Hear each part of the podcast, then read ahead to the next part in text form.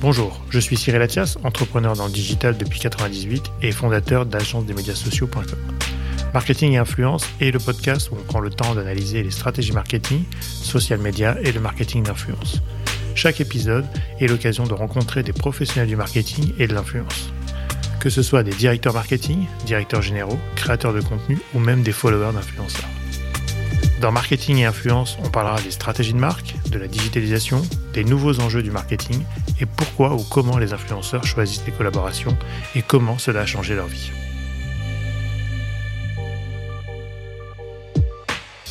Parce que moi, en dehors de la quantité, ma vision des choses a toujours été de faire de la qualité. En tout cas, d'essayer quoi. Et euh, je suis pas là pour chier 150 euh, vidéos YouTube par semaine et voilà. Je tente l'aventure à 100%. Et on est en 2014, on est encore très loin du monde d'aujourd'hui, de l'influence euh, et, comment dire, du respect qu'on peut avoir envers ce métier global que c'est que l'influence. Mais n'empêche, j'avais ma passion qui me disait, mais mec, euh, qu'est-ce qui te fait te donner le sourire le matin quand tu te lèves? Ce podcast vous est présenté par agence l'atelier expert en social media et marketing d'influence. Bruno Maltor, influenceur voyage le plus influent en France, éditeur du blog votre-tour-du-monde.com, créateur de contenu depuis 2012, Bruno nous emmène dans ses voyages autour du monde sur sa chaîne YouTube, son compte TikTok et son compte Instagram. Bruno est un vrai passionné du voyage, il va nous parler de collaboration, de voyage bien sûr, et de train. Bonjour Bruno. Salut. Comment vas-tu? Ça va et toi? Super. Bruno, pour ceux qui ne te connaissent pas, il peut y en avoir quelques-uns, est-ce que tu peux te présenter en 2-3 minutes? Ouais, je pense qu'il y en a même pas mal qui ne me connaissent pas. Je ne suis, pas, suis pas Cyprien ou Norman. Euh, donc, je m'appelle Bruno Maltor. J'ai vraiment un prénom de tonton, c'est mon vrai prénom. Euh, et je suis euh, blogueur voyage depuis 10 ans, littéralement, parce que j'ai lancé un blog sans aucune prétention en 2012, à une époque où j'étais encore étudiant. Et j'étais dans ma chambre à Shanghai, là où je faisais mon stage dans le web marketing, un terme que peu de monde connaissait à l'époque. Et je me suis dit, ben, j'ai une passion qui est le voyage, j'ai des compétences en web marketing, je vais faire un blog voyage et on verra bien où ça va m'amener. À l'époque, il n'y avait vraiment pas de terme d'influence, tu le sais comme moi.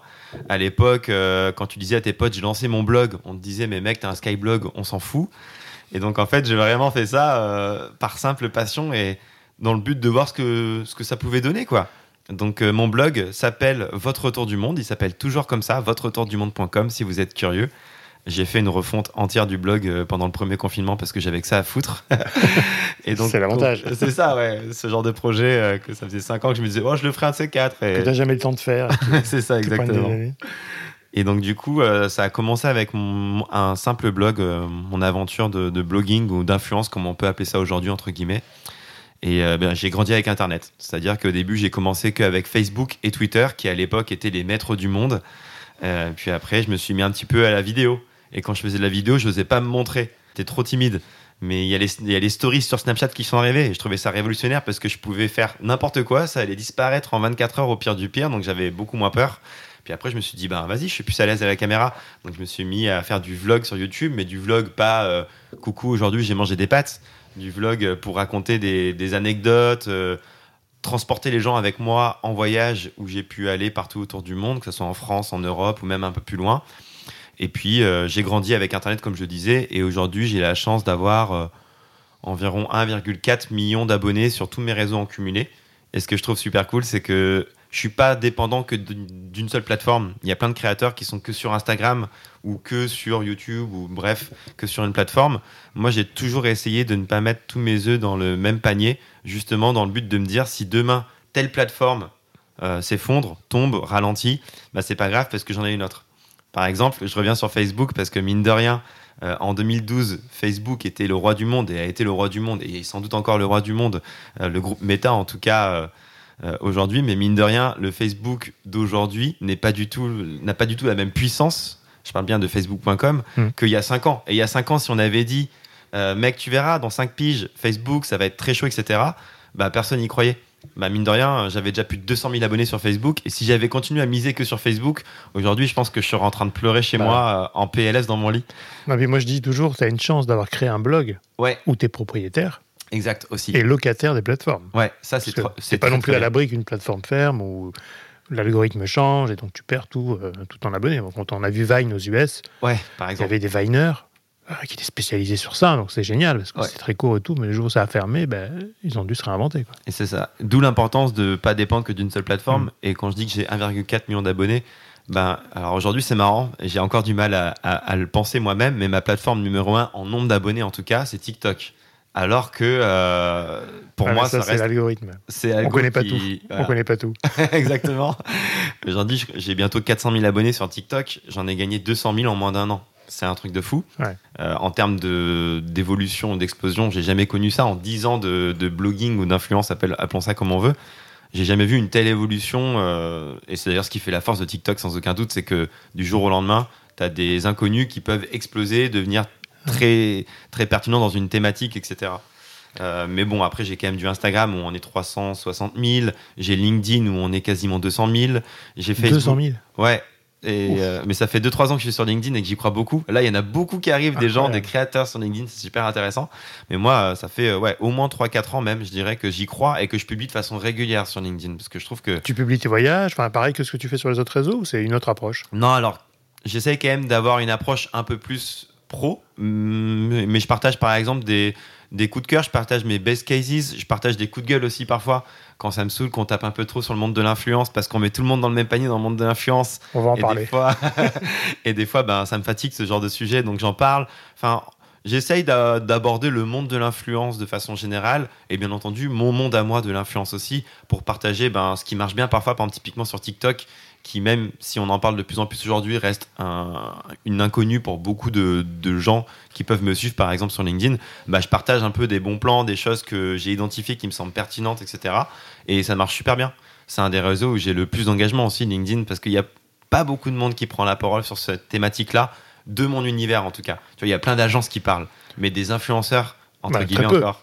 Je vais dire entre guillemets à chaque fois sur le thème influenceur parce que on je va vais dire tout de suite. ou alors on va, on va le faire maintenant. C'est un terme que j'apprécie pas forcément, tu vois. Comment tu te définis alors euh, Voyageur euh Ouais, avant tout, ben, évidemment passionné par tout ce que je fais parce que pour revenir sur le pourquoi du comment euh, je parle de voyage, c'est parce que c'est ma passion qui m'anime depuis tout petit. Moi, je viens d'un lieu dit de 200 habitants en Haute-Loire où il y avait plus de vaches que d'habitants. Il y en a toujours plus d'ailleurs que, que d'habitants. Ça n'a pas explosé en nombre d'habitants depuis. C'est trop qui suivent sur TikTok. Hein. mais, mais du coup, mes parents avaient affiché une immense carte du monde à côté de mon lit. Euh, quand j'avais 4 ou 5 ans. Et du coup, pour moi, c'était un truc de fou. Je voyais les noms des capitales de tous les pays du monde et je me disais, mais c'est Avatar, c'est Harry Potter, c'est ce que tu veux, mais ça n'existe pas vraiment. Et je m'amusais à apprendre le nom de ces capitales, les Ottawa, etc. Et je demandais à mes parents de me faire rester avant de dormir. Moi, ma passion, elle vient de là. C'est tout bête. C'est pas du bullshit storytelling. C'est la vraie vérité. Malheureusement, j'ai oublié tous les noms des capitales, je tiens à le dire. mais non, mais tu connais bien la, planète maintenant. voilà, exactement. Mais ça pour dire que euh, je sais pas pourquoi je te parle de tout ça. Ta passion du voyage est venue de là. Ouais, ma passion du voyage est totalement venue de là. Et après, bah, j'ai grandi avec euh, cette passion-là et c'est devenu au final un peu par hasard mon métier parce que comme on le dit en 2012, quand tu lances un blog voyage, tu peux pas avoir la prétention d'en faire un taf. Non, et même en 2014, une thématique pas, pas, forcément évidente. Enfin, il y avait des blogs mode, il y avait d'autres blogs beauté, tout ça, on peut comprendre. Mais de là, le voyage, c'est ouais déjà voyage et en plus de ça, de là à être légitime dans le monde, euh, tu vois, euh, qu'on peut connaître aujourd'hui, c'est pertinent. Il y a des gens, comme on le disait juste avant, qui veulent être influenceurs. C'est leur envie. Mais moi, quand j'ai lancé mon blog, je voulais juste kiffer. Et tu voulais voyager. être blogueur. Ouais, c'est ça. Tu voulais voyager. je voulais voyager, partager mes aventures et, et partager mes bons plans et même un peu kiffer sur mes compétences en web marketing parce que je trouvais ça ultra kiffant de te dire euh, je suis premier sur le mot-clé que faire à New York. Ça, vraiment, je me disais, putain, je suis Ça, c'est la satisfaction particulière. ouais, à l'époque, c'était mon, vraiment mon, mon bonheur ultime, c'était d'être numéro un sur un mot-clé, quoi. J'avais réussi à être numéro un. toujours ou pas T'es toujours ou... Non, moi maintenant. Parce que même si je considère toujours mon blog voyage, la preuve, j'ai fait une refonte de mon blog il n'y a pas si longtemps, etc ça reste moins la, la comment dire, euh, la chose que je vais développer en numéro 1 hmm. en temps de travail, etc. aujourd'hui, parce que je suis sur plein de plateformes, comme tu l'as hmm. compris, et mine de rien, tu peux pas tout faire tout le temps. Non, et puis ça prend du euh, temps d'écrire, enfin, il faut, enfin, c'est autre chose, quoi. Le blog, c'est, euh, c'est une autre, c'est du temps long. C'est du temps long. Après, ce qui est intéressant aussi avec le blog, c'est que ça reste sur le long terme aussi, du coup. Tu vois, quand tu fais une vidéo YouTube, ça reste sur le long terme. Quand tu fais un article sur ton blog, ça reste sur le long terme quand tu fais une story Instagram, ça va moins rester. Quand mm. tu fais un post Instagram, les gens vont liker, mais ton engagement, il va se jouer sur 48 heures environ.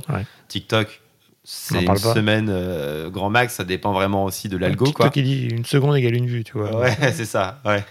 ouais. ils font tous un peu ça en ce moment, à part YouTube. Mais, euh, mais du coup, ça peut dire que le mot de l'influence, pour en revenir à ça, je trouve qu'il est ultra gourou, ultra négatif. Il met tout le monde dans le même panier, ce qui a tendance à me fatiguer un petit peu. C'est un peu comme si on disait qu'un artiste, ça pouvait correspondre à les chanteurs, les DJ, même un mec euh, qui va te faire des, euh, tu vois, qui va être euh, les, artisans de l'année, tu vois ce que je veux dire, avec les pâtissiers, etc. Tous ces gens, c'est des artistes, mais on va pas quand même les appeler tous des artistes forcément. En tout cas, on va pas mettre tout le monde dans ce même panier. c'est intéressant. Du coup, on va peut-être arriver à des thématiques et des, des, catégories de créateurs de contenu. J'aimerais bien. pour vous qualifier, quoi. J'aimerais bien. La, prochaine phase. C'est intéressant. Ouais, exactement. Parce que ce terme influenceur, il, il me chagrine toujours un petit peu. Après, il a le mérite comment dire, de professionnaliser quand même un univers quand tu dis que tu es influenceur, peut-être qu'on te prend un peu plus au sérieux aujourd'hui qu'auparavant. Il a peut-être ce mérite-là de montrer que c'est quelque chose de qui existe, qui est sérieux, mais j'ai quand même du mal avec ce terme. Je préfère inspirateur, par exemple. Mais inspirateur, ça fait non, trop pas très aspirateur. Donc c'est un peu compliqué. d'accord. Voilà. Donc j'ai pas encore de terme exact pour présenter ce que je fais. Non, mais après, ce qui est intéressant, c'est vrai quand tu regardes un peu la, la sémantique par rapport à ça, c'est qu'influenceur, c'est le mot connu du grand public. Voilà parce que les médias l'utilisent, parce que euh, on l'a nous-mêmes utilisé professionnel, parce que ça rassemblait pas mal de choses qui fonctionnaient. Ouais. Je pense qu'aujourd'hui, on arrive à des, à des, influences différentes. Il y a des influenceurs qui ont plutôt mauvaise presse, exact. qui ont des mauvais comportements. Euh, donc c'est là où on est plus à l'aise, parce qu'être dans le même panier que ces gens-là, euh, entre guillemets, on fait pas le même métier. C'est ça. Si, si, ça peut être un métier pour eux. Ouais. mais en tout cas, on n'est pas dans la même catégorie. C'est ça qui est, qui est aujourd'hui et, et, aussi, je trouve, euh, frustrant pour les, pour les créateurs de contenu, anciens blogueurs, anciens Instagrammeurs, anciens ce que tu veux, parce que euh, on veut pas être associé à ces gens. je pense que les démarches sont complètement opposées. Eux, ils sont venus pour faire ça, et vous, vous n'êtes pas venus pour faire ça. Vous êtes venus par passion, et par défaut, vous en vivez, ce qui fait votre métier. C'est clair. Mais c'est parce que vous en vivez. C'est pas parce que... En fait, c'est exactement ça. C'est que, je vais prendre mon exemple, ça fait 10 piges que je suis dans le milieu et euh, mon audience, elle a évolué avec moi au fil du temps, etc. Et je connais la valeur de ouf qu'elle a. Euh, à mes yeux notamment, genre j'essaye au maximum de répondre aux gens qui me suivent sur les réseaux, que ce soit LinkedIn, Instagram, etc. Euh, dès qu'il y a des commentaires, j'essaye, enfin je suis au plus proche de ma communauté et c'est une fierté d'ailleurs parce que je trouve ça trop cool de pouvoir répondre aux gens de façon régulière, etc. Il n'y en a pas beaucoup qui le font forcément, mais tu vois quand et sans rentrer dans les gros clichés, un mec qui sort de la télé-réalité, qui a un million d'abonnés du jour au lendemain, son audience, peut-être qu'il s'en fout un peu plus. Parce que mine de rien, il n'a pas la valeur du travail pour en arriver là. Et il va se dire juste, c'est une valeur monétaire, mon audience. Je vais faire le max de collab en trois mois. Bas les couilles si ça correspond pas à mes valeurs, etc. Euh, moi, je suis vraiment à l'opposé de ça, quoi. J'essaye vraiment, on en parlera un petit peu sans doute après, mais toutes mes collabs, euh, j'ai choisi euh, en comment dire en bonne et due forme par rapport à mes valeurs, par rapport à mon univers, par rapport à ce que ça peut m'apporter, apporter à mon audience, etc. C'est primordial pour moi depuis depuis dix ans, depuis mes toutes premières collaborations. Mais justement, est-ce que tu te considères aujourd'hui comme un créateur de contenu entre guillemets no buzz, c'est-à-dire qui va où tu vas construire sur le long terme ton image. Mmh. Tu en as parlé, tu es sur plein de plateformes différentes. Mmh qui sont pas arrivés en même temps d'ailleurs, qui sont venus séquentiellement euh, dans un temps différent. Ouais. Mais est-ce que tu te considères quand même comme un, influenceur? Allez, je vais dire influenceur, hein, parce que c'est plus simple. Chaque fois, créateur de contenu, c'est trop lourd. Mais euh, un influenceur sur la longue traîne, qui évolue avec son temps, avec sa plateforme, enfin avec les plateformes, ouais. et avec ta communauté. J'imagine que ta communauté te suit peut-être depuis le début et grandit avec toi. Exactement. Euh, c'est intéressant. Ça, c'est bien ça. C'est intéressant même parce que tu vois, effectivement, bah, la communauté qui grandit avec moi, bien évidemment. Euh, notamment, moi d'ailleurs, je voyage pas de la même façon aujourd'hui que je ne voyageais quand j'avais 20 piges bah et que j'étais en échange universitaire à Lima au Pérou alors que j'avais fait Amant LV2 euh, et que j'arrivais en me disant hola qué tal c'était la chose que je savais dire en espagnol. On sait tous te dire.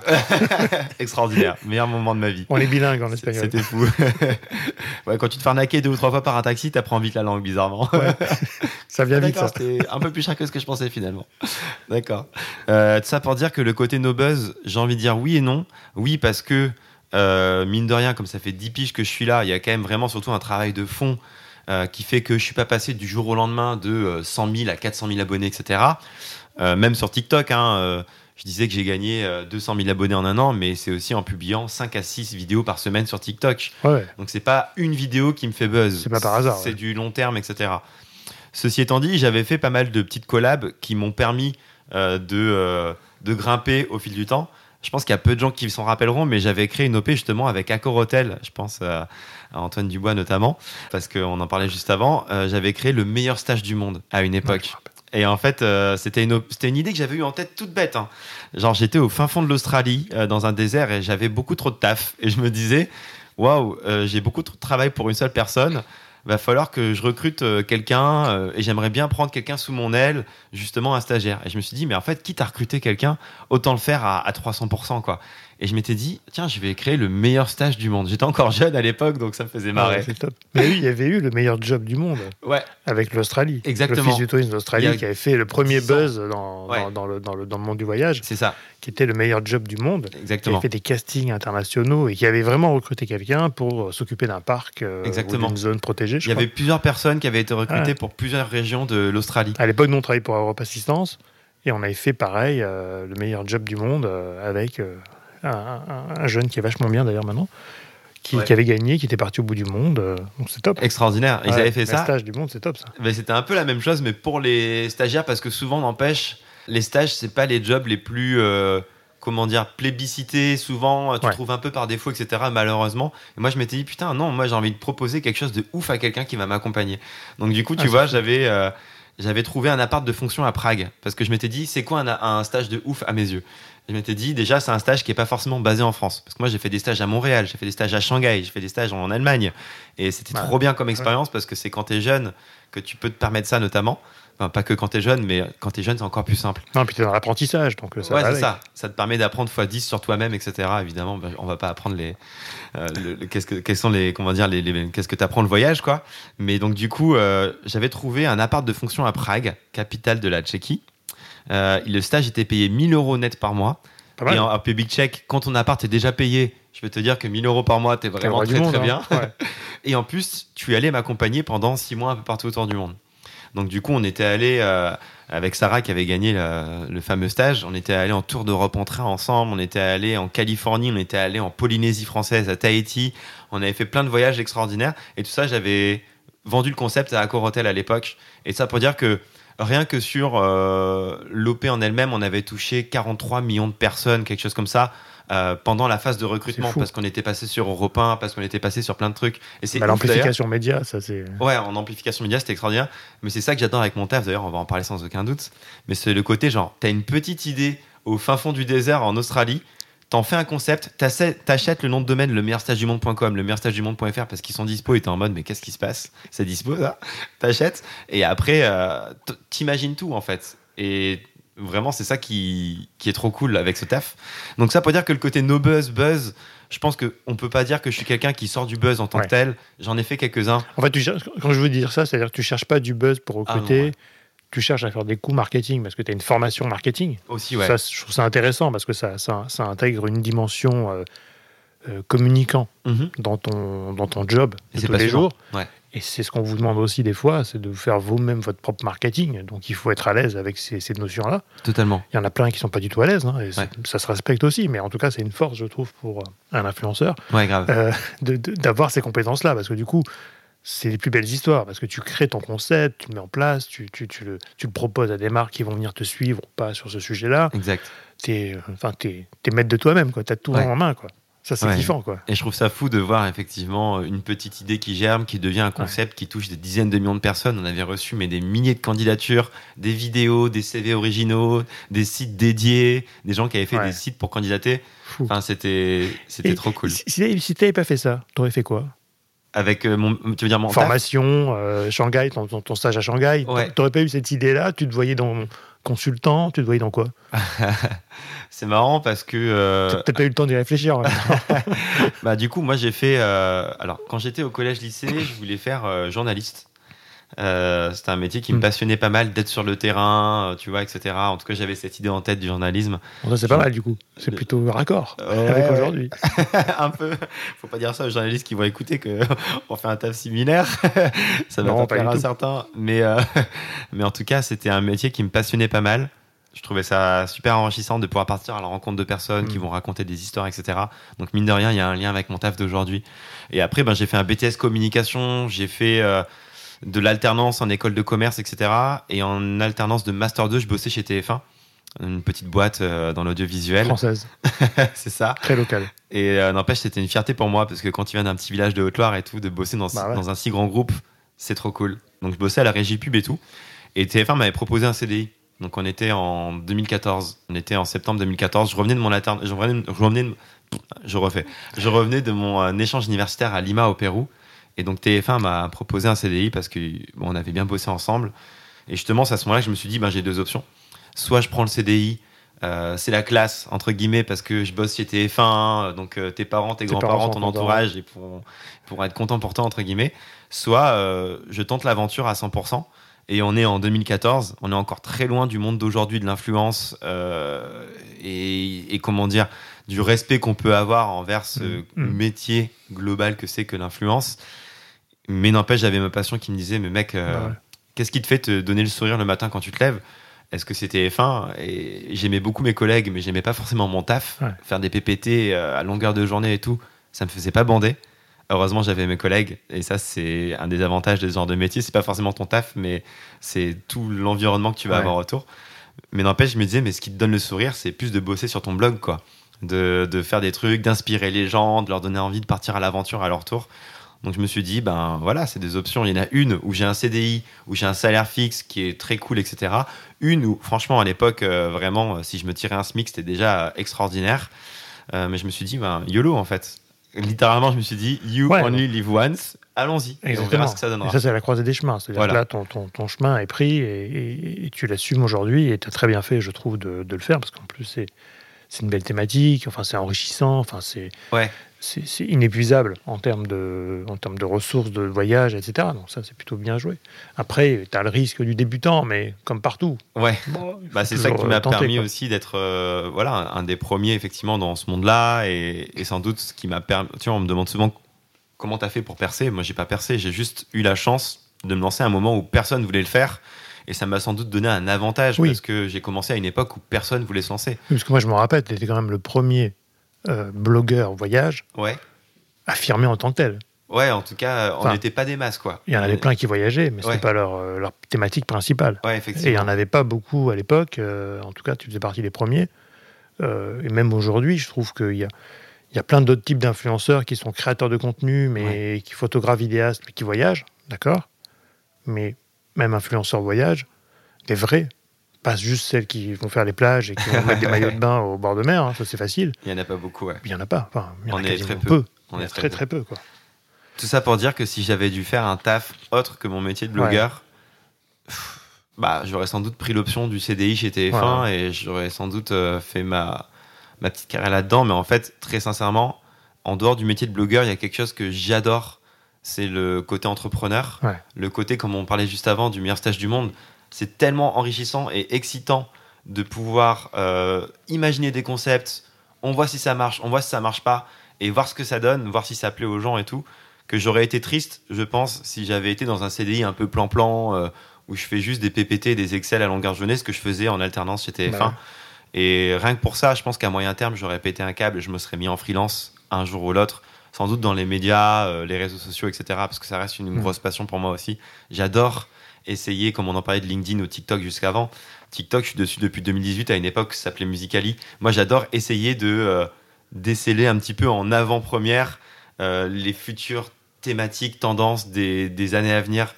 Comme LinkedIn, tu vois, LinkedIn, ça fait 4 piges que je poste de façon régulière dessus. Là, aujourd'hui, depuis 6 à 9 mois, je dirais, il y a beaucoup, beaucoup de monde qui commence à comprendre l'intérêt de LinkedIn.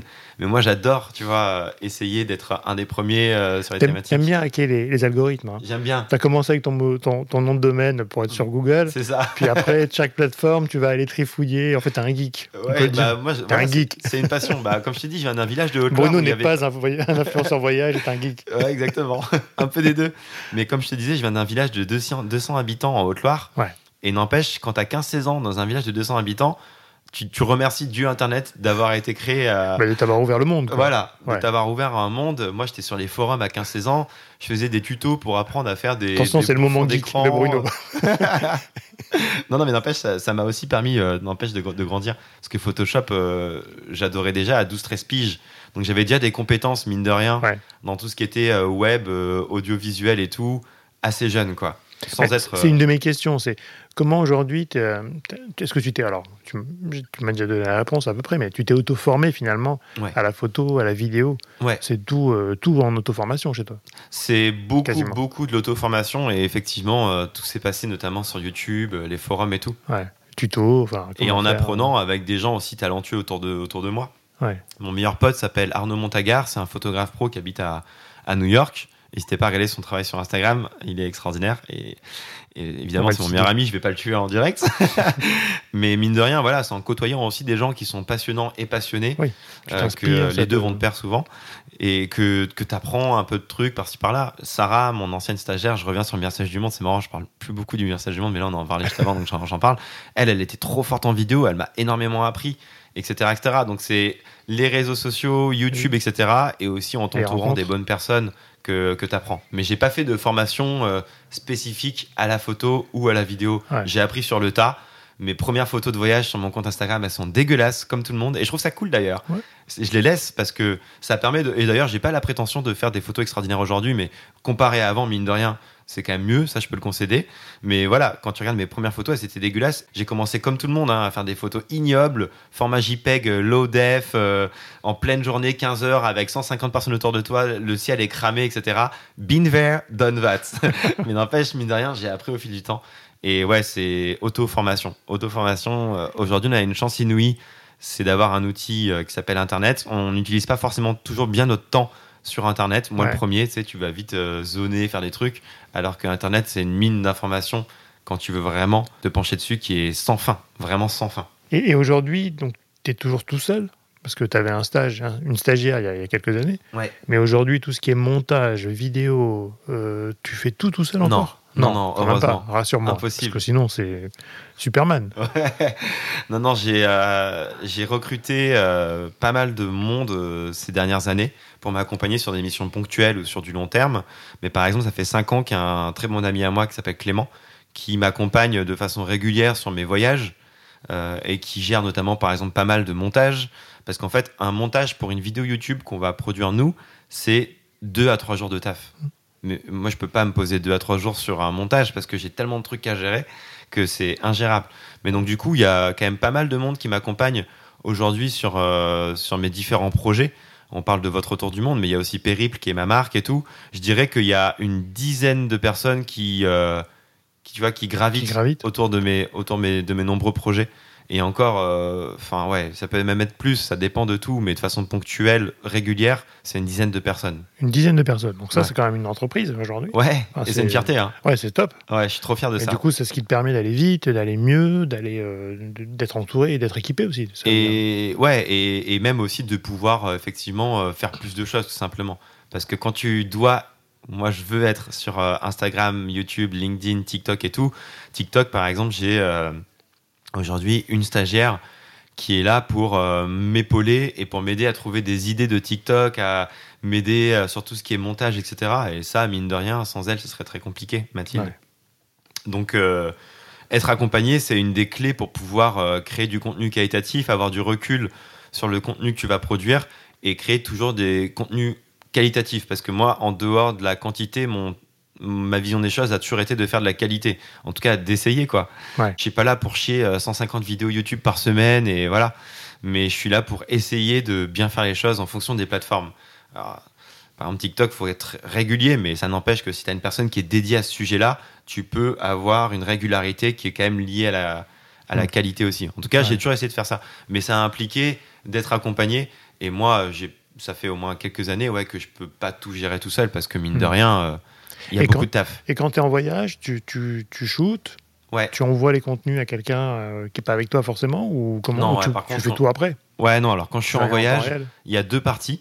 Il y a la partie où je vais faire ce que j'appelle le live blogging. Ça va être les stories Instagram, les posts Instagram, ce que tu peux faire en live, quoi.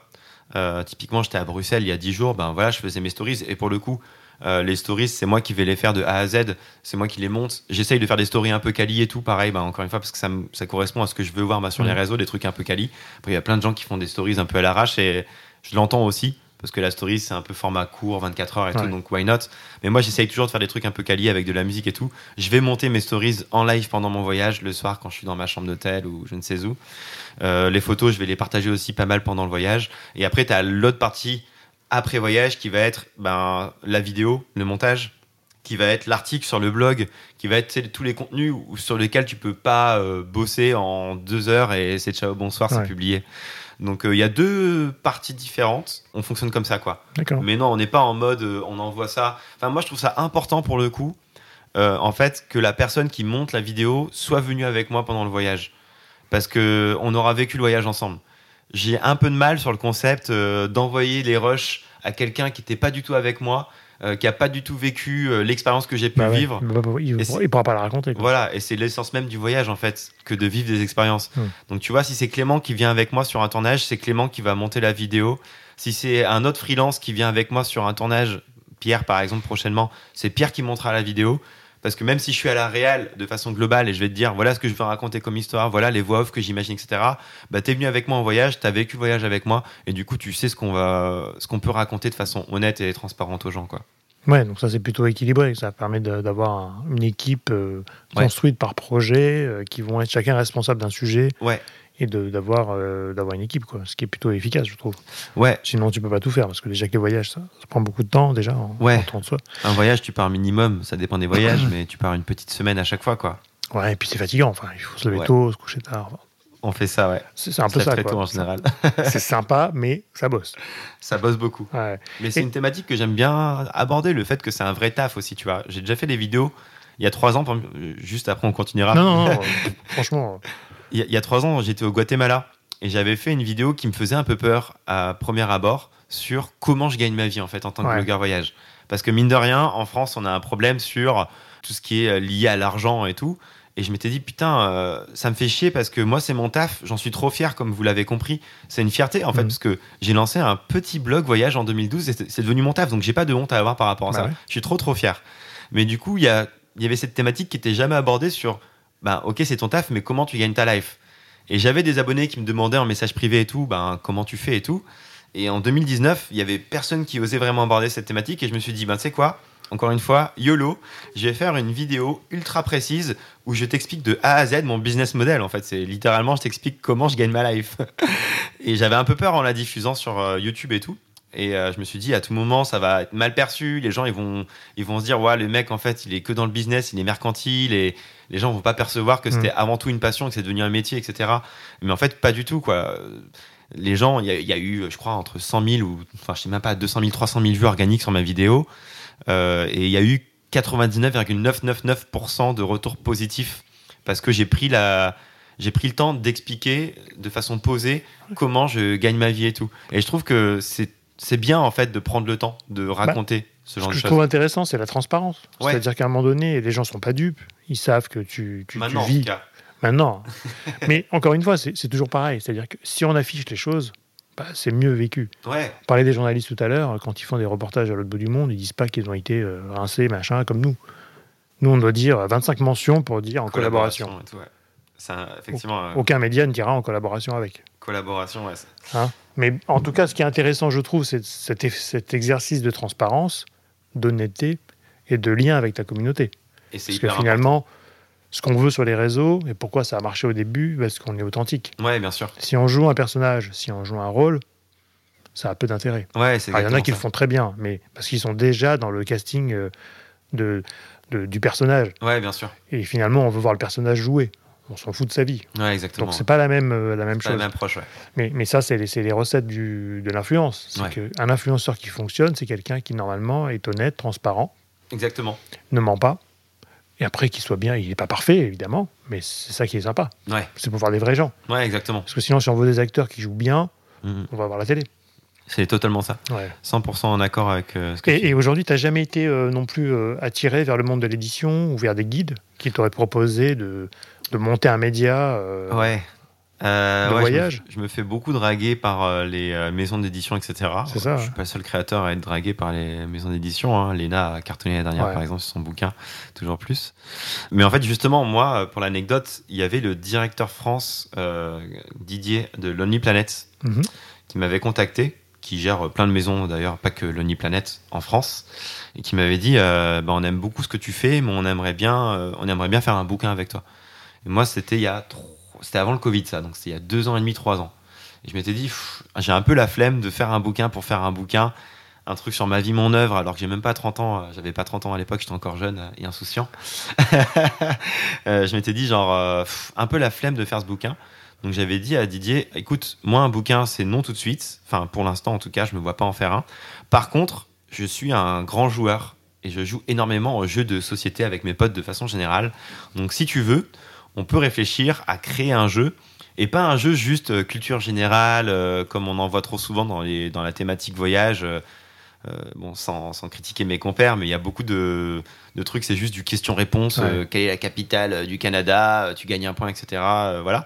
Moi, je m'étais dit je voulais un truc un peu plus fun. Bien sûr, qui va quand même allier un peu de culture G, mais faire un jeu qui soit un peu plus Ouais, juste fun en fait, euh, et, stratégique, etc. Et c'est comme ça qu'on a créé un jeu de société, notamment pendant le confinement aussi. J'ai beaucoup bossé visiblement pendant le confinement finalement, le premier en tout cas. Euh, et on a sorti un jeu de société en fin d'année, euh, il y, a, y a un an et demi, qui s'appelle Votre Tour du Monde, qui a fait 20 000 ventes. Et tu vois, comme quoi, ouais, quand tu as des petites idées toutes bêtes à la base, je crois qu'un best-seller, c'est à partir de 5 000, 6 000 ventes, normalement, si je dis pas de bêtises. En tout cas, on avait imprimé en première édition 6 000 jeu. Et mon, mon éditeur, du coup, Didier, m'avait dit euh, si on vend les 6000, c'est déjà un très bon score, on pourra être fier de nous.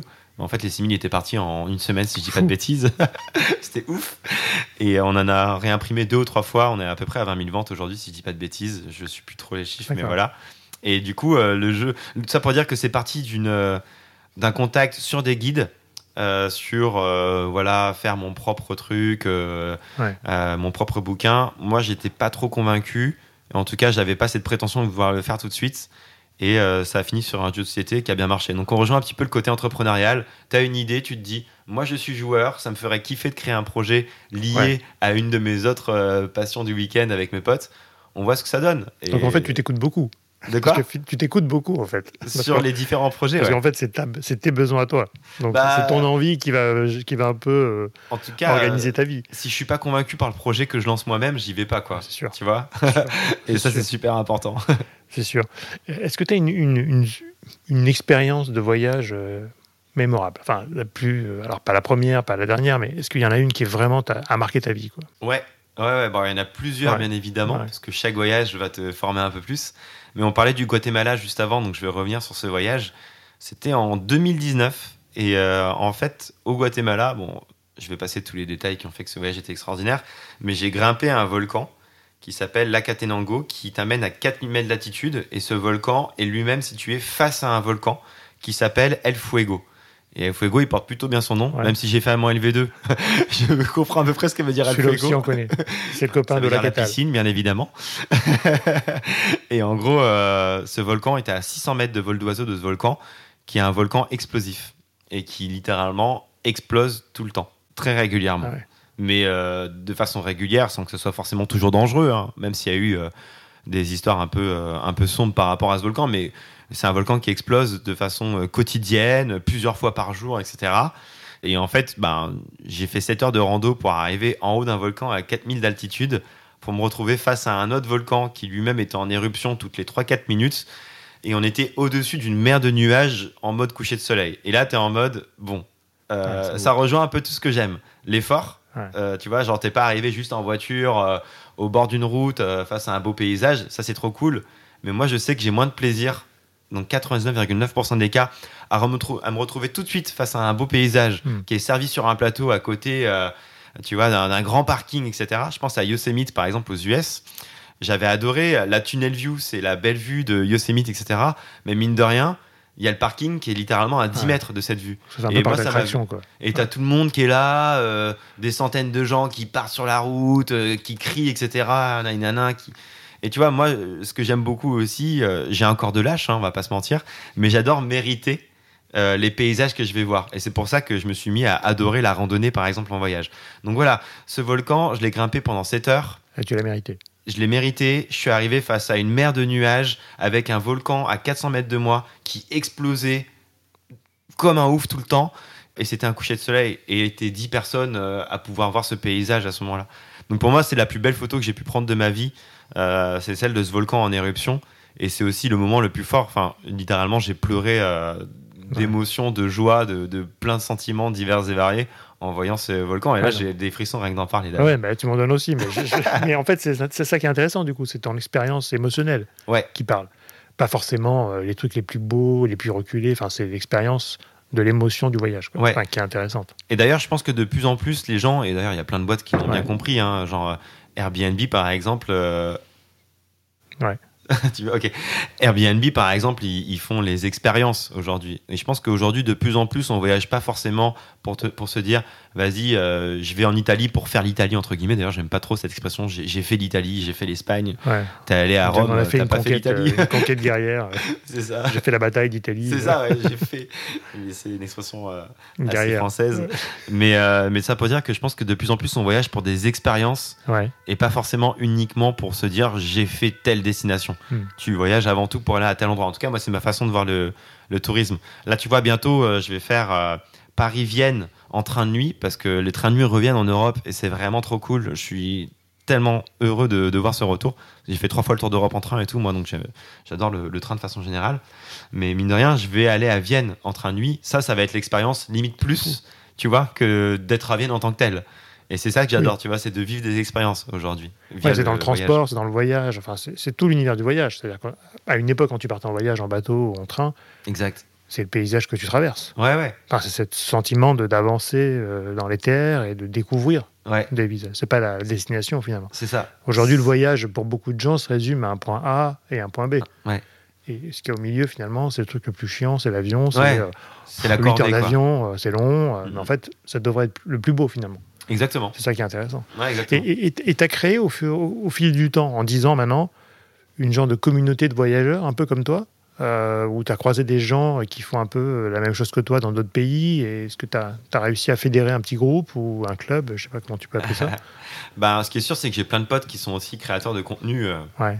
déjà de façon générale, mais aussi dans le domaine du voyage. Mais on n'est pas énormément, en fait, dans le voyage, comme on le disait un peu plus tôt. hein. Franchement, si on est euh, une vingtaine de blogueurs voyage Ouais. en France, à des niveaux divers et variés, et je parle bien sûr de blogueurs voyage, hein.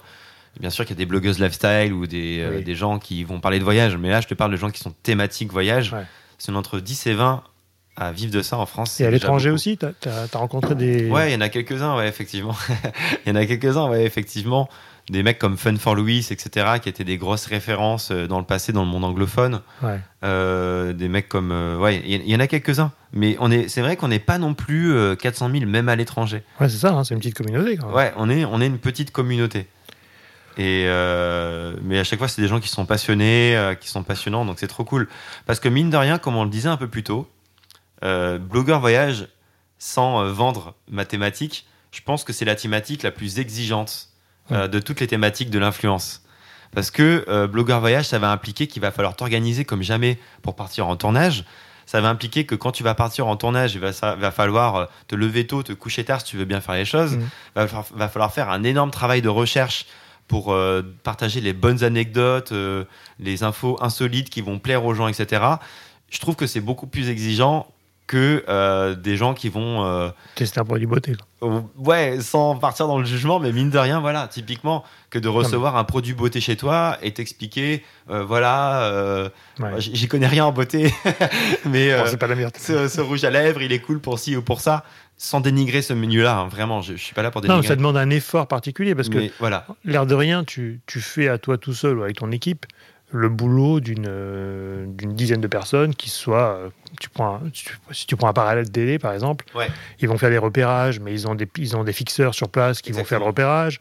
Euh, ils vont avoir des caméramans, ils vont avoir des, des équipes de prod, des équipes, enfin plein d'équipes autour, Ouais. qui finalement est concentré aujourd'hui que sur une personne ou quelques personnes Ouais. de ton équipe, mais qui est finalement beaucoup de boulot Ouais. en amont, pendant et après. Parce C'est a aussi exactement l'après ça. avec le montage, parce que ça C'est c'est exactement autre ça. chose. Quoi. C'est énormément de taf. Les gens, ils vont voir euh, la vidéo de 10-15 minutes sur YouTube, mais ils vont pas Ouais. se rendre compte qu'il y a vraiment beaucoup, beaucoup de T'as taf déjà fait ça T'as déjà fait une vidéo sur les backstage euh, d'un voyage de A à Z? J'ai déjà fait une vidéo il y a pas si longtemps à l'île Maurice parce que ça me faisait marrer. euh, J'étais pour le travail à l'île Ouais. Maurice justement. Ça me faisait marrer de casser un peu le côté euh, destination paradisiaque Ouais. pour montrer que oui, je suis à l'île Maurice. Oui, c'est extraordinaire. Mais je vais vous montrer l'envers du décor. Et j'ai fait une vidéo sur justement l'envers du décor du métier de blogueur voyage, où je t'explique que ben voilà, euh, là je suis en tournage en 10 jours, même pas, j'avais ouais si j'avais à peu près 10 jours à l'île Maurice, j'avais tourné trois vidéos pour ma chaîne YouTube, j'avais tourné une vidéo pour Jamie euh, Gourmaud de C'est pas sorcier. J'avais fait des, stories, etc. Et c'est passionnant. Attention, hein, encore une fois, je me plains pas. Moi, je suis l'homme le plus heureux du monde. Non, mais t'as fait 4 prods. Euh, mais j'ai fait 4 prods en 10 jours à peine. Ouais. Et je peux te dire que 4 prods en 10 jours à peine, pour avoir déjà bossé avec la télé, il y en a pas beaucoup qui en font autant, tu vois. Et ça me fait marrer aussi. Je reviens juste sur ce que tu disais avant, sur le côté. Euh, il y a beaucoup de, de prods, ils y vont à 10 pour faire des contenus, etc. Il y a 4 ou 5 ans, j'ai bossé avec euh, la Vendée, un département du coup à, à l'ouest de la France, magnifique département, vers Noirmoutier et tout. Quand leur, et je, vais, je dis pas ça pour euh, m'envoyer des fleurs, vraiment, mais c'est juste l'anecdote. Quand on avait envoyé la vidéo au client, la meuf m'a appelé, la directrice m'a appelé genre une heure après, affolée, mais dans le bon sens du terme, pour me dire mais qu'est-ce que tu m'as fait quoi? Enfin genre euh, le rendu que tu viens de me produire. Des fois, il y a des, des, boîtes de prod qui viennent à une dizaine qui feront un truc moins quali, tu vois? Et c'est ouf comme aujourd'hui, on peut créer des choses de malade avec un boîtier euh, photo, vidéo. Enfin, le monde a, explosé, le monde, le monde des, mm. comment dire, de l'audiovisuel a explosé en quelques années avec les hybrides, etc. Tu peux faire des choses hyper quali avec un budget, je dirais, accessible. Bien évidemment, on va falloir sortir un ticket, mais il y a 15-20 ans, c'était pas possible ça. Et n'empêche, si tu as des petites idées, euh, si tu pars à une ou deux personnes, tu peux faire des trucs, mais oufissimes que certains, euh, à une époque, faisaient à 10 ou 15. Quoi. nous, on fait beaucoup ça, tu vois, avec nos influenceurs euh, qu'on a chez Agence des influenceurs. On a les créateurs de contenu qui, aujourd'hui, font des prods télé. Hein. ils font des prods télé pour nos clients ou des, des prods avec du matériel professionnel, mais à deux équipes, en trois jours. et ça, aujourd'hui, c'est vrai que c'est un des, un des nouveaux phénomènes de l'influence et des influenceurs ou créateurs de contenu, c'est qu'aujourd'hui, on va venir faire appel à votre talent de créateur de contenu. Avant tout, ouais. De vision aussi des choses, qui ne sont pas des visions normées, comme on peut avoir en production, où il faut respecter un certain storyboard avec. Euh, parce que c'est un métier. ils ont appris ça à l'école, donc, enfin, quelque part, il y, y, y a, des règles. C'est exactement ça. Et que finalement, le créateur de contenu a pas de règles, puisqu'il est autodidacte euh, par définition, et donc va interpréter plus les images qu'une boîte de prod qui va bien filmer, bien monter, euh, bien mettre en boucle, et ça sera un produit quasiment neutre. C'est ça, je pense, la force aujourd'hui des créateurs, c'est que vous, vous y mettez votre Notre patte. vision, votre patte. Parce que si je donne deux films à faire à deux créateurs sur le même lieu, j'aurai pas les mêmes films. C'est sûr. Alors que si je prends deux boîtes de prod, je peux avoir des similitudes. Je suis totalement d'accord et ça me fait penser à, au fait que moi j'ai été présentateur pour TF1 pour un programme web notamment. Il y avait des pubs de la télé, mais c'est surtout un web. Et j'avais accompagné Denisa Ekonomova, euh, Christophe Beaugrand, enfin des gens de TF1 mhm. à la montagne, parce que c'était pour France, euh, France Montagne, le client. Et ça m'avait un peu choqué, entre guillemets, de voir justement euh, tout ce storyboard qu'on me donnait avant le tournage. En mode, alors là, tu vas devoir arriver de la droite de l'écran. Il y a Michel qui propose du snowboard qui va arriver de la gauche de l'écran. Vous allez vous rejoindre au milieu et vous allez vous serrer la main et vous dire bonjour. Mais moi, mais c'est tout ce que j'ai jamais fait, ce genre de choses. et j'étais en mode, waouh, en fait, c'est pas du tout mon univers. C'est l'eau et l'huile euh, qui se rencontrent. Ouais, moi, quand je pars en tournage, bien entendu, je sais quand même ce que je vais raconter de façon générale. Là, j'ai fait une vidéo sur Bruxelles où je t'ai raconté les 10, choses que vous ne saviez pas forcément sur Bruxelles. Donc, j'avais déjà mes 10 anecdotes en tête avant le tournage et je savais où j'allais tourner. Mais j'avais pas mon script exact en tête sur comment je vais te dire cette anecdote-là, de quelle façon je vais faire mon plan d'illustre, etc. Euh, etc. Et effectivement, nous, dans le monde d'Internet, on est beaucoup plus flex en fait. Et c'est ça qui fait qu'on est peut-être plus authentique aussi sur le rendu final. Ouais, ben nous, des fois, on a des problématiques clients, tu vois. Alors, on leur expliquer qu'on va faire un film. Oui, mais c'est quoi le storyboard? Enfin, c'est quoi le séquençage? On donne des idées, des moodboards mais on verra sur place. Ouais. Et des fois, c'est difficile à faire passer parce que les gens sont habitués à avoir des plans, euh, Très précis, plans précis, parce que ça rassure tout le monde, ce que tu vas dire. parce que c'est un investissement, donc il faut justifier. Mais bon, avec le temps, je dirais que maintenant, les, marques, en tout cas, font de plus en plus confiance euh, aux agences ou aux influenceurs en se disant, bah, ça va le faire, quoi. Et c'est ce qu'on veut. C'est-à-dire que si je vais travailler avec Bruno Maltor, c'est parce que je sais ce qu'il a fait avant, et donc je veux des choses similaires. En tout cas, là pour le coup, ils seront pas, ils seront pas déçus. Ouais, c'est ce que j'essaye à chaque fois. C'est quand on me contacte, je le vois assez vite. Si tu me connais un peu vraiment, ou si tu me contactes juste parce que j'ai entre guillemets des gros chiffres, et encore des gros chiffres comparés à d'autres. Voilà, toute humilité. Ou des mailings euh, automatiques. Euh, ouais, voilà. Où tu vois juste le prénom qui change, mais c'est pas la même typo, donc t'es un peu cramé que. des fois, il y a pas, il y a le name. c'est ça. Hello, j'adore ce que tu fais. Voilà, bosse avec moi. Ils envoient ça. tu bosses sur des plateformes d'ailleurs ou pas Enfin, tu t'es inscrit sur des plateformes euh, de mise en relation influenceurs ou des choses comme ça, non Souvent, on me contacte en direct, honnêtement. Ouais. C'est le plus simple me concernant, mais c'est parce que moi j'aime, comme je connais plus que personne, je pense, euh, comment dire, euh, mon identité, mes valeurs, ma, bah ma vision quoi des choses. Je trouve ça cool d'échanger souvent en direct, tu vois. Et, et, comment tu vois aujourd'hui le monde de l'influence? Avec une dizaine d'années d'expérience entre le blogging et euh, tous les réseaux sociaux aujourd'hui. Bon, on a parlé de la télé-réalité tout à l'heure. Ouais. Cette arrivée de, de télé-réaliteurs sur ce marché, finalement, et où le marché de l'influence en général, hein, entre ce que peuvent être les agences, les partenaires, les marques, euh, ou bien les influenceurs des nouvelles générations. Ouais. Comment tu vois ce marché aujourd'hui? Est-ce que c'est euh, aussi bouillonnant qu'à une époque ou... Je pense qu'il est en perpétuel renouvellement, ce marché-là. Et tu vois, quand je parlais de la vidéo Comment je gagne ma vie euh, en tant que blogueur, je vous invite à aller regarder si vous êtes curieux, il y a un moment où je parlais du fait que, selon moi, le monde de l'influence, il va obligatoirement s'autoréguler au fil du temps. Que tu auras euh, les créateurs qui sont vraiment là pour les bonnes raisons, entre guillemets, en tout cas par passion à la toute base, qui, seront, qui sortiront un peu de l'épingle du jeu, notamment de ce monde-là, de l'influence avec les, euh, les mecs de la télé-réalité. Donc, je pense que le monde de l'influence, il est en perpétuel renouvellement, en perpétuel questionnement aussi on se pose tous des questions, moi le premier, sur euh, comment être bien transparent avec ta communauté, etc. Enfin, tu as toujours des nouvelles, des nouveaux challenges à, te, poser euh, comme question, etc. Donc le monde de l'influence, il, est toujours en renouvellement et il y a toujours des nouvelles plateformes et tout, donc euh, c'est passionnant.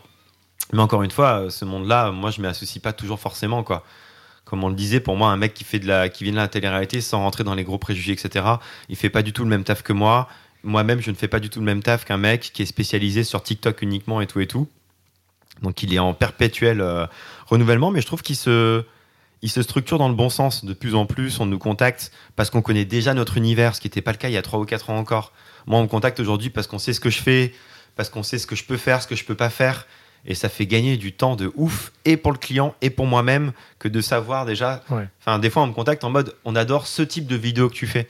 Est-ce que tu penses qu'il y a un truc à faire ensemble? Bah, Ça n'empêche, c'est trop cool parce que ça veut dire qu'ils ont un peu réfléchi de leur côté et qu'ils savent qu'il y a moyen de faire un truc ensemble. Ce qui n'était pas le cas il y a 3 ou 4 ans. Et de plus en plus, on est transparent sur nos chiffres, sur euh, moi je sais qu'à chaque collab que je vais faire avec une marque ou un office de tourisme, ben je vais envoyer un bilan à la fin de toutes les stats que j'ai pu euh, obtenir via cette collab Enfin voilà, c'est plein de trucs comme ça. La transparence, ça va dans les deux sens, avec tes abonnés, mais aussi avec les marques avec lesquelles tu collabes. Et c'est super important. Et tu vois, c'est un, voilà, un perpétuel renouvellement qui, Donc je trouve, qu'on tend vers le mieux. Donc ça se professionnalise. Ouais. Euh, il y a ce phénomène télé-réalité, effectivement, qui est un peu euh, un phénomène euh, qui va, à mon avis, disparaître tôt ou tard, parce que ça ne marche plus trop. Enfin, en tout cas, ça va, ça va s'auto-détruire, peut-être. Peut-être. mais en tout cas, aujourd'hui, ça, c'est bien à part. Et aujourd'hui, euh, tu as aussi senti dans les collabs, où, au début, les offices du tourisme, qui sont tes principaux clients, on va dire aujourd'hui, ou pas que, hein, parce que tu as d'autres marques, tu es aussi ambassadeur Panasonic, je crois. Ouais, par exemple. Euh, mais bon, ça c'est lié au voyage et à l'image. Mais aussi où tu es passé de l'échange, qui peut être au début de l'échange nuitée, voyage, contre contenu, ouais à maintenant euh, bah, des rémunérations, euh, des sessions de droit euh, pour l'utilisation de tes vidéos, des photos. On a, on a totalement commencé comme ça. basculé, quoi, ouais. Ouais, bah, au tout début, je me rappelle mes premiers voyages, du coup, effectivement, tu es juste, entre guillemets, juste invité. Et mais j'étais mais j'étais comme un ouf. Déjà fou, mais mine de rien, après coup, tu te rends compte que tu as fait une vidéo, tu as fait plein de posts, tu as donné de la visibilité de malade à la destination, et comme tout le monde, c'est une entreprise, donc tu as besoin d'argent. Donc tu te rends compte que le modèle, il n'est pas viable de euh, juste partir entre, entre guillemets, encore une fois, hein, parce que c'est extraordinaire, de partir euh, gratuitement pour une destination. Donc oui, au fil du temps, euh, la rémunération, elle est entrée en jeu. Mais la rémunération, elle permet de faire les choses de, de, façon plus carrée, de façon plus organisée. Et atypiquement, en fait, à partir du moment où j'ai commencé à demander à être rémunéré, on m'a encore plus respecté par rapport à mmh. mon taf. Et c'est ouf parce que tu vois, tu as ce côté genre, si tu demandes rien ou si tu demandes pas beaucoup, j'ai l'impression qu'on va encore plus exiger de toi que si euh, tu dis, bah voilà, ça va être temps. Et là, tout de suite, on se rend compte, ok, le mec, en fait, c'est un, un taf. C'est une boîte euh, limite de prod. Il vient avec un cadreur. euh, tu vois, genre tout de suite, il y a, Ouais, il y a un respect. Ça peut aussi les rassurer en se disant bah, c'est moins amateur, donc Ouais. on est sûr qu'on aura un produit euh, final. Ouais, Parce que finalement, quand tu es invité, là, là, on prend les, les modes RP. Ouais. C'est-à-dire que l'industrie du tourisme a, a énormément, et encore aujourd'hui, surfé sur le, le- RP. Ouais, bien sûr. Donc c'est le principe, j'invite des journalistes, ils viennent visiter mon hôtel, ils font un papier euh, C'est ça. que je maîtrise pas, mais je croise les doigts pour que ce soit un super papier. Ouais. Donc ça les met en stress, quelque part. 100%. Même si maintenant c'est cadré, évidemment. Ouais. Et de se dire, je rémunère un influenceur, du coup, je m'assure quand même. Alors, après, tu peux dire, c'est pas bien aussi, mais tu es, libre de ton expérience. C'est ça, exactement. Mais euh, ça les rassure dans le sens où il y a un produit fini qui va sortir et qui va relater ton expérience. Ouais. C'est ça qui, qui les rassure peut-être aussi. Sans aucun doute. Mais euh, j'imagine qu'il a fallu pour eux passer le stade RP Ouais. à collab. Il a Ça, fallu c'est peut-être- longtemps, hein. Ouais, je Pour pense qu'ils que- comprennent. mais qu'ils qu'ils aient les moyens aussi, peut-être, parce que c'était peut-être pas dans leur budget. Ou Et ouais, ils- surtout, ils n'avaient pas de budget dédié. Oui, Il y en a beaucoup qui n'ont toujours pas de budget dédié, hein, qui vont préférer mettre euh, 200 000 bahts dans la pub métro euh, Ouais. qui sert à rien. Je tire à balles réelles sur ce Ouais, coup-là, mais... mais vraiment, ça me rend ouf. Tu sais, il y en a qui te disent bonjour, on n'a pas de budget. Et vraiment, mais genre, ils vont mettre des trucs à 6 lendemain. chiffres dans du métro dégueulasse derrière, alors que les gens, euh, ils vont jamais Ouais. être inspirés et se rappeler de ta destination euh, pour une pub métro. Mais bref, du coup, il y a encore, encore aujourd'hui dans le tourisme, qui est un secteur boulot. quand même qui est assez euh, old school sur euh, pas mal de points. Il y a encore des- du travail à faire. C'est pour ça que le monde de l'influence, il est en perpétuel euh, renouvellement, évolution, et il est passionnant pour ça aussi. Ouais. Mais quand même, je fais moins d'éducation que euh, à une époque. Ouais. Tu vois, genre il y a 10 ans, euh, moi, mon taf, c'est même pas d'être créateur de contenu, c'était d'être VRP des créateurs de contenu, d'expliquer aux gens. Expliquer la valeur ajoutée. Voilà, quoi. genre j'ai une valeur ajoutée, je peux vous apporter des trucs quoi. Et, et aujourd'hui, tu as, d'autres marques avec qui tu collabores que les offices du tourisme? Ouais, il y en a pas mal avec qui je vais bosser. euh, vraiment, c'est dans différents secteurs.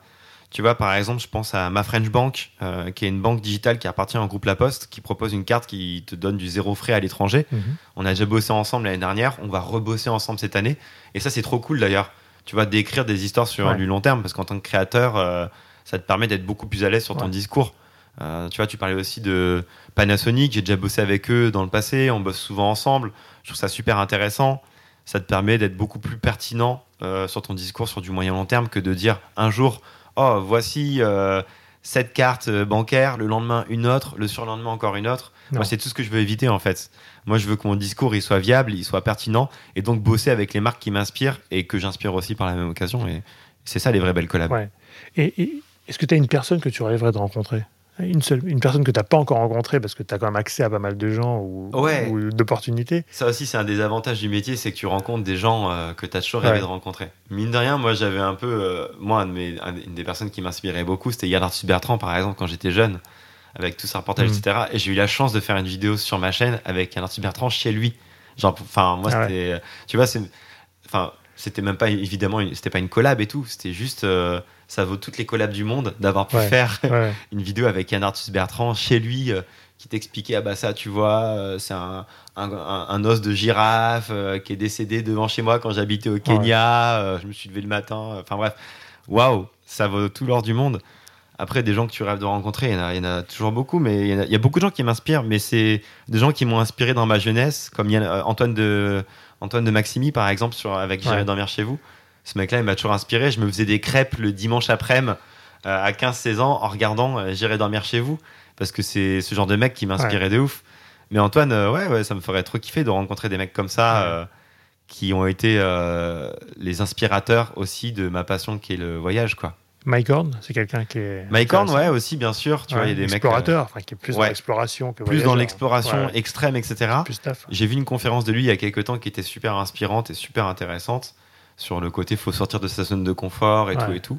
Ouais, enfin tous ces gens-là, il y, a- il y a tellement de monde que je rêverais de rencontrer. C'est compliqué d'en sortir une seule de personne. Mais mine de rien, j'ai eu la chance de rencontrer beaucoup de personnes extraordinaires euh, sur mon chemin et ça fait partie des chances que, que j'ai, en fait, de pouvoir casser les barrières et de rencontrer, mais tu sais, des fois, même tout bêtement, des directeurs généraux euh, d'une marque que j'aurais jamais pu croiser en 20 ans de boîte Ouais, euh, chez sûr. TF1, tu vois. Genre, c'est un truc de ouf. Ouais. Ce métier, il me permet de rencontrer des gens hyper inspirants que j'aurais jamais pu espérer rencontrer Si, ce n'est avec ce métier. Bon, avec tout le travail qu'il y a derrière, parce que c'est pas tous les ouais, créateurs. c'est les joies du métier, quoi. Ouais, voilà. C'est ça, qui est sympa. Et, alors, j'ai une, une, rubrique dans, dans le podcast, là, une nouvelle rubrique, association d'idées. Donc, je vais te donner deux, trois mots. Il faut que tu me répondes tac au tac. Qu'est-ce que ça t'inspire tu vois? Ok. Donc, si je te dis écologie. Train. Avion. Train. ah. Office tourisme. Euh, renouvellement. Très bien. Bon, donc ça change. Du coup, maintenant, on va faire qu'on le développe Non, non, pas du tout. Non, ah, non, non c'est intéressant. Enfin, le train, du coup, c'est une thématique forte chez toi. C'est une thématique forte, mais en fait, c'est euh, c'est une thématique forte parce que j'ai la chance de pouvoir euh, avoir le temps, encore une fois. Moi, je suis quand même assez objectif sur ce sujet-là. On parlait euh, juste avant du fait que je vais aller en train de nuit jusqu'à Vienne. C'est dans le but d'aller suite aussi derrière jusqu'en République tchèque où j'ai vécu à une époque, parce qu'on n'a pas parlé de tout ça, mais moi, j'ai via mon métier, j'ai eu la chance de. Ah, c'est au tout début, on en a parlé. On, a dit que tu avais eu ton siège social à, Prague. Euh, avec ton stagiaire. Mon, siège social n'était ah, pas à Prague. Mon ah, siège social a toujours été en France. Pardon, oui, pardon. Attention. Ton bureau, ton bureau, ton bureau. ouais, c'est ça. Mais j'avais un appart et tout euh, en République tchèque. Après, je vivais à Budapest. Après, j'ai vécu à Lisbonne. J'ai vécu un peu partout avec mon taf en mode digital nomade. Et euh, attention, le digital nomadisme, c'est pas forcément euh, aller à Cancun pendant trois jours et enchaîner pendant trois jours à, à Bali ou je ne sais quoi. Moi, quand j'habitais quelque part, en général, c'était sur une année euh, entre mes voyages et tout, et c'était passionnant, tu vois. Faut pas, faut pas croire qu'un digital nomade doit forcément. Et d'ailleurs, j'ai fait des vidéos sur le digital nomadisme où je conseille aux gens de ne pas bouger tout le temps. Hmm. Parce que si tu vas trois jours à Bali, trois jours à Tokyo, trois jours à, Shanghai, je peux te dire que tu seras déjà toi-même cramé après 10 jours. Hein. Ça, c'est une certitude. Mais du coup, ça pour dire que le train, moi, j'ai cette chance-là de pouvoir euh, euh, le prendre en mode long terme parce que mon taf fait que j'ai pas euh, de prérequis d'un point de vue temps aussi important que certaines personnes qui sont en CDI, qui veulent partir à droite, à gauche pendant quelques jours. Mais en tout cas, j'essaye en Europe, tant bien que mal, de favoriser au maximum le train, le train de nuit qui revient et c'est trop bien afin de limiter au maximum mon empreinte euh, carbone. Après, je vais pas mentir, euh, l'avion, je vais encore le prendre dans ma vie. Oui, t'as pas le choix des fois. J'ai pas le choix, par, par exemple. Euh, je vais aller voir mon meilleur ami Arnaud qui habite à New York, qui est papa depuis peu.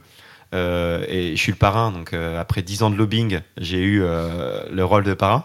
Bah, je vais aller le voir et effectivement, je vais y aller en avion quand même, parce que là, pour le coup, c'est beaucoup plus complexe d'y aller en bateau ou je ne sais quoi. Mais, mais du coup, le train, je vais le favoriser autant que possible dans le voyage parce que aujourd'hui tu es conscient que le train est beaucoup moins euh, impactant sur la planète que d'autres moyens de transport. Donc vous me verrez jamais dans un train, euh, dans un avion du coup, lapsus. vous me verrez jamais dans un avion Paris-Lyon parce que pour moi ça ne devrait pas exister ça aujourd'hui. Même à Paris-Marseille, enfin tous ces trajets que tu vas faire euh, en avion et qui prendront plus de temps in fine en avion parce qu'il faut aller à l'aéroport, il faut faire le check-in, il faut attendre mine de rien, à l'avion, tu perds deux heures aller, euh, deux heures, enfin, tu perds deux heures pour aller à l'aéroport, de voyage, faire tout ça, et tu n'arrives même pas dans le centre-ville. Contrairement au train, où moi je trouve ça beaucoup plus agréable, et je parle même pas du côté environnemental. Le train, c'est tellement plus agréable pour taffer, pour te poser, euh, pour juste euh, apprécier le paysage. Et en France, on a une chance inouïe d'avoir le TGV. Je sais qu'on aime bien charrier les, la SNCF et tout, mais quand tu voyages un peu partout autour du monde, tu te rends compte qu'on a une chance inouïe d'avoir un pays qui est vraiment bien quadrillé d'un point de vue train, quoi. Et moi, j'aime trop prendre le train. Donc, euh, hommage à ce qui est SNCF et tout. Franchement, euh, autant que je peux, je prends le train. Et encore une fois, je suis ravi du côté train de nuit qui revient en Europe. Euh, là, la ligne Paris-Vienne a réouvert en décembre dernier. Bah, je suis ravi de pouvoir prendre le train de nuit qui m'amène jusqu'à Vienne, d'en faire une vidéo dédiée sur ma chaîne et j'espère pouvoir inspirer des gens à le faire. Après, bah, il y a plein de problématiques. Tu m'as donné envie déjà. j'espère. Ah ouais, mais j'attends la vidéo. j'espère. ça va être super intéressant. Après, il y a plein de problématiques, encore une fois, par rapport au, euh, budget. Euh, tu vois, aujourd'hui, euh, le train de nuit peut même parfois coûter plus cher que l'avion, donc c'est compliqué. Et encore une fois, c'est toute. Mais l'expérience est différente. Enfin, normalement, l'expérience est différente. Un service. J'imagine que tu as un service dans le, dans le train de nuit, tu as des couchettes. Enfin, c'est. Ouais, c'est une expérience. C'est pas le train de nuit basique. Enfin, voilà c'est autre chose. Ouais, ouais, T'as déjà fait l'Orient Extrême, enfin tout ce qui est euh, train euh, un peu mythique comme ça? J'ai fait, euh, alors j'ai traversé le Canada d'est en ouest en train, donc qui est quand même le Canada qui est quand même le deuxième plus grand pays du monde, donc c'est la deuxième plus longue, la plus, voie ferrée du monde, et c'est extraordinaire comme expérience. Et effectivement, ça te, comme j'aime le dire, ça, tu prends le temps de prendre le temps en fait. Effectivement, mm. Toronto-Vancouver, j'aurais pu le faire en 4 ou 5 heures boum, c'est bon, j'arrive à Vancouver, c'est cool. Mais là, il m'a fallu euh, des semaines parce que j'ai pris le temps de m'arrêter là où je le voulais, dans les rocheuses canadiennes, etc. Mais c'est ça le voyage en fait. C'est l'aventure aussi du voyage. Moi, c'est ce que j'adore en tout cas. Et euh, voilà, encore une fois, ceci étant dit, euh, je vais pas te dire que, que je suis parfait, etc. Loin de là, je sais que je vais aller aux USA euh, cette année et je sais que je vais prendre un vol pour ça. Mais en tout cas, ce que j'essaye de faire à mon humble niveau, c'est de montrer l'exemple autant que possible sur tous les voyages où je pourrais le faire. Et typiquement, l'année dernière, j'aurais très bien pu aller au Mexique ou à Dubaï, comme beaucoup de mes compères créateurs de contenu, et je vais pas les critiquer. Mhm. Hein. Pour autant, 90% des vidéos que j'ai produites l'année dernière ont été réalisées en France métropolitaine, alors que j'aurais très bien pu aller euh, un peu partout autour du monde. Il y avait beaucoup de frontières ouvertes, hein, le Brésil, hmm. le Mexique, etc. Bah, J'essaye quand même au maximum de donner des idées de voyage qui sont cool et qui te forcent pas à partir au bout du monde. Et si je pars au bout du monde, j'essaye de donner des messages cool, pas juste dire euh, va en Inde pour aller au Taj Mahal. Quand je suis allé en Inde, je suis allé au Madhya Pradesh, qui est une des régions les moins explorées du pays. J'ai essayé de montrer, tu vois, des choses alternatives. Euh, mais c'est un sujet qui est passionnant et qui mériterait qu'on en parle pendant trois hein, heures. Écoute, on fera peut-être un deuxième épisode ensemble euh, sur une autre thématique c'est ça, euh, exactement. voyage. Mais du coup, dans tes voyages, est-ce que tu emmènes un bouquin avec toi à chaque fois ou tu as un livre préféré euh, que tu emmènes avec toi tout le temps? J'emmène mon smartphone. Ah, c'est bien. C'est un livre qui se met à jour tout le temps. C'est un livre qui se met à jour tout le temps. Je, honnêtement, je ne lis pas assez. Et je le, je le concède envers, envers moi-même tout le temps. Je me dis, putain, je lis pas assez, je lis plus, tu vois. Mais euh, c'est peut-être par manque de temps, euh, et encore le temps quand on veut vraiment, on peut le trouver. C'est que j'ai perdu l'habitude. C'est un peu comme la course à pied, j'imagine. Course à pied. Remettre petit à petit. Ouais, course à pied au début. Euh, enfin, moi, je me suis remis à la course il y a 2-3 ans. Au début, putain, ça te fait chier de recourir. Et au fil du temps, tu commences à kiffer, quoi. Mm. Bah, peut-être qu'il faudrait que je me remette à lire tout doucement, et ça me fera kiffer aussi. Mais je lis pas assez.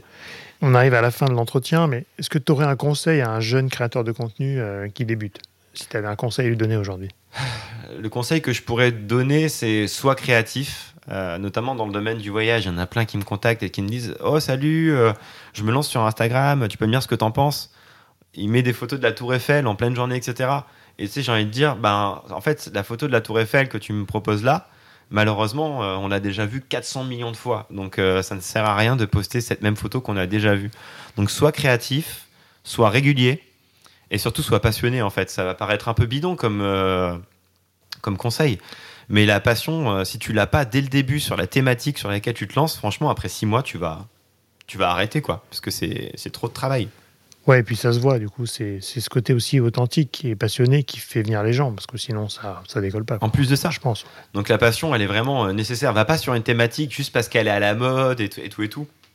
Mais vas-y vraiment parce que ça te passionne à 300% et que tu te lèves le matin en te disant ça me ferait kiffer de parler jour et nuit de, ce de cette thématique-là. Et il y a encore plein de thématiques qui sont pas forcément explorées, qui peuvent être hyper intéressantes. Faut pas forcément chercher la thématique générale. Moi, j'ai un blog voyage généraliste, mais c'est parce que je me suis lancé en 2012.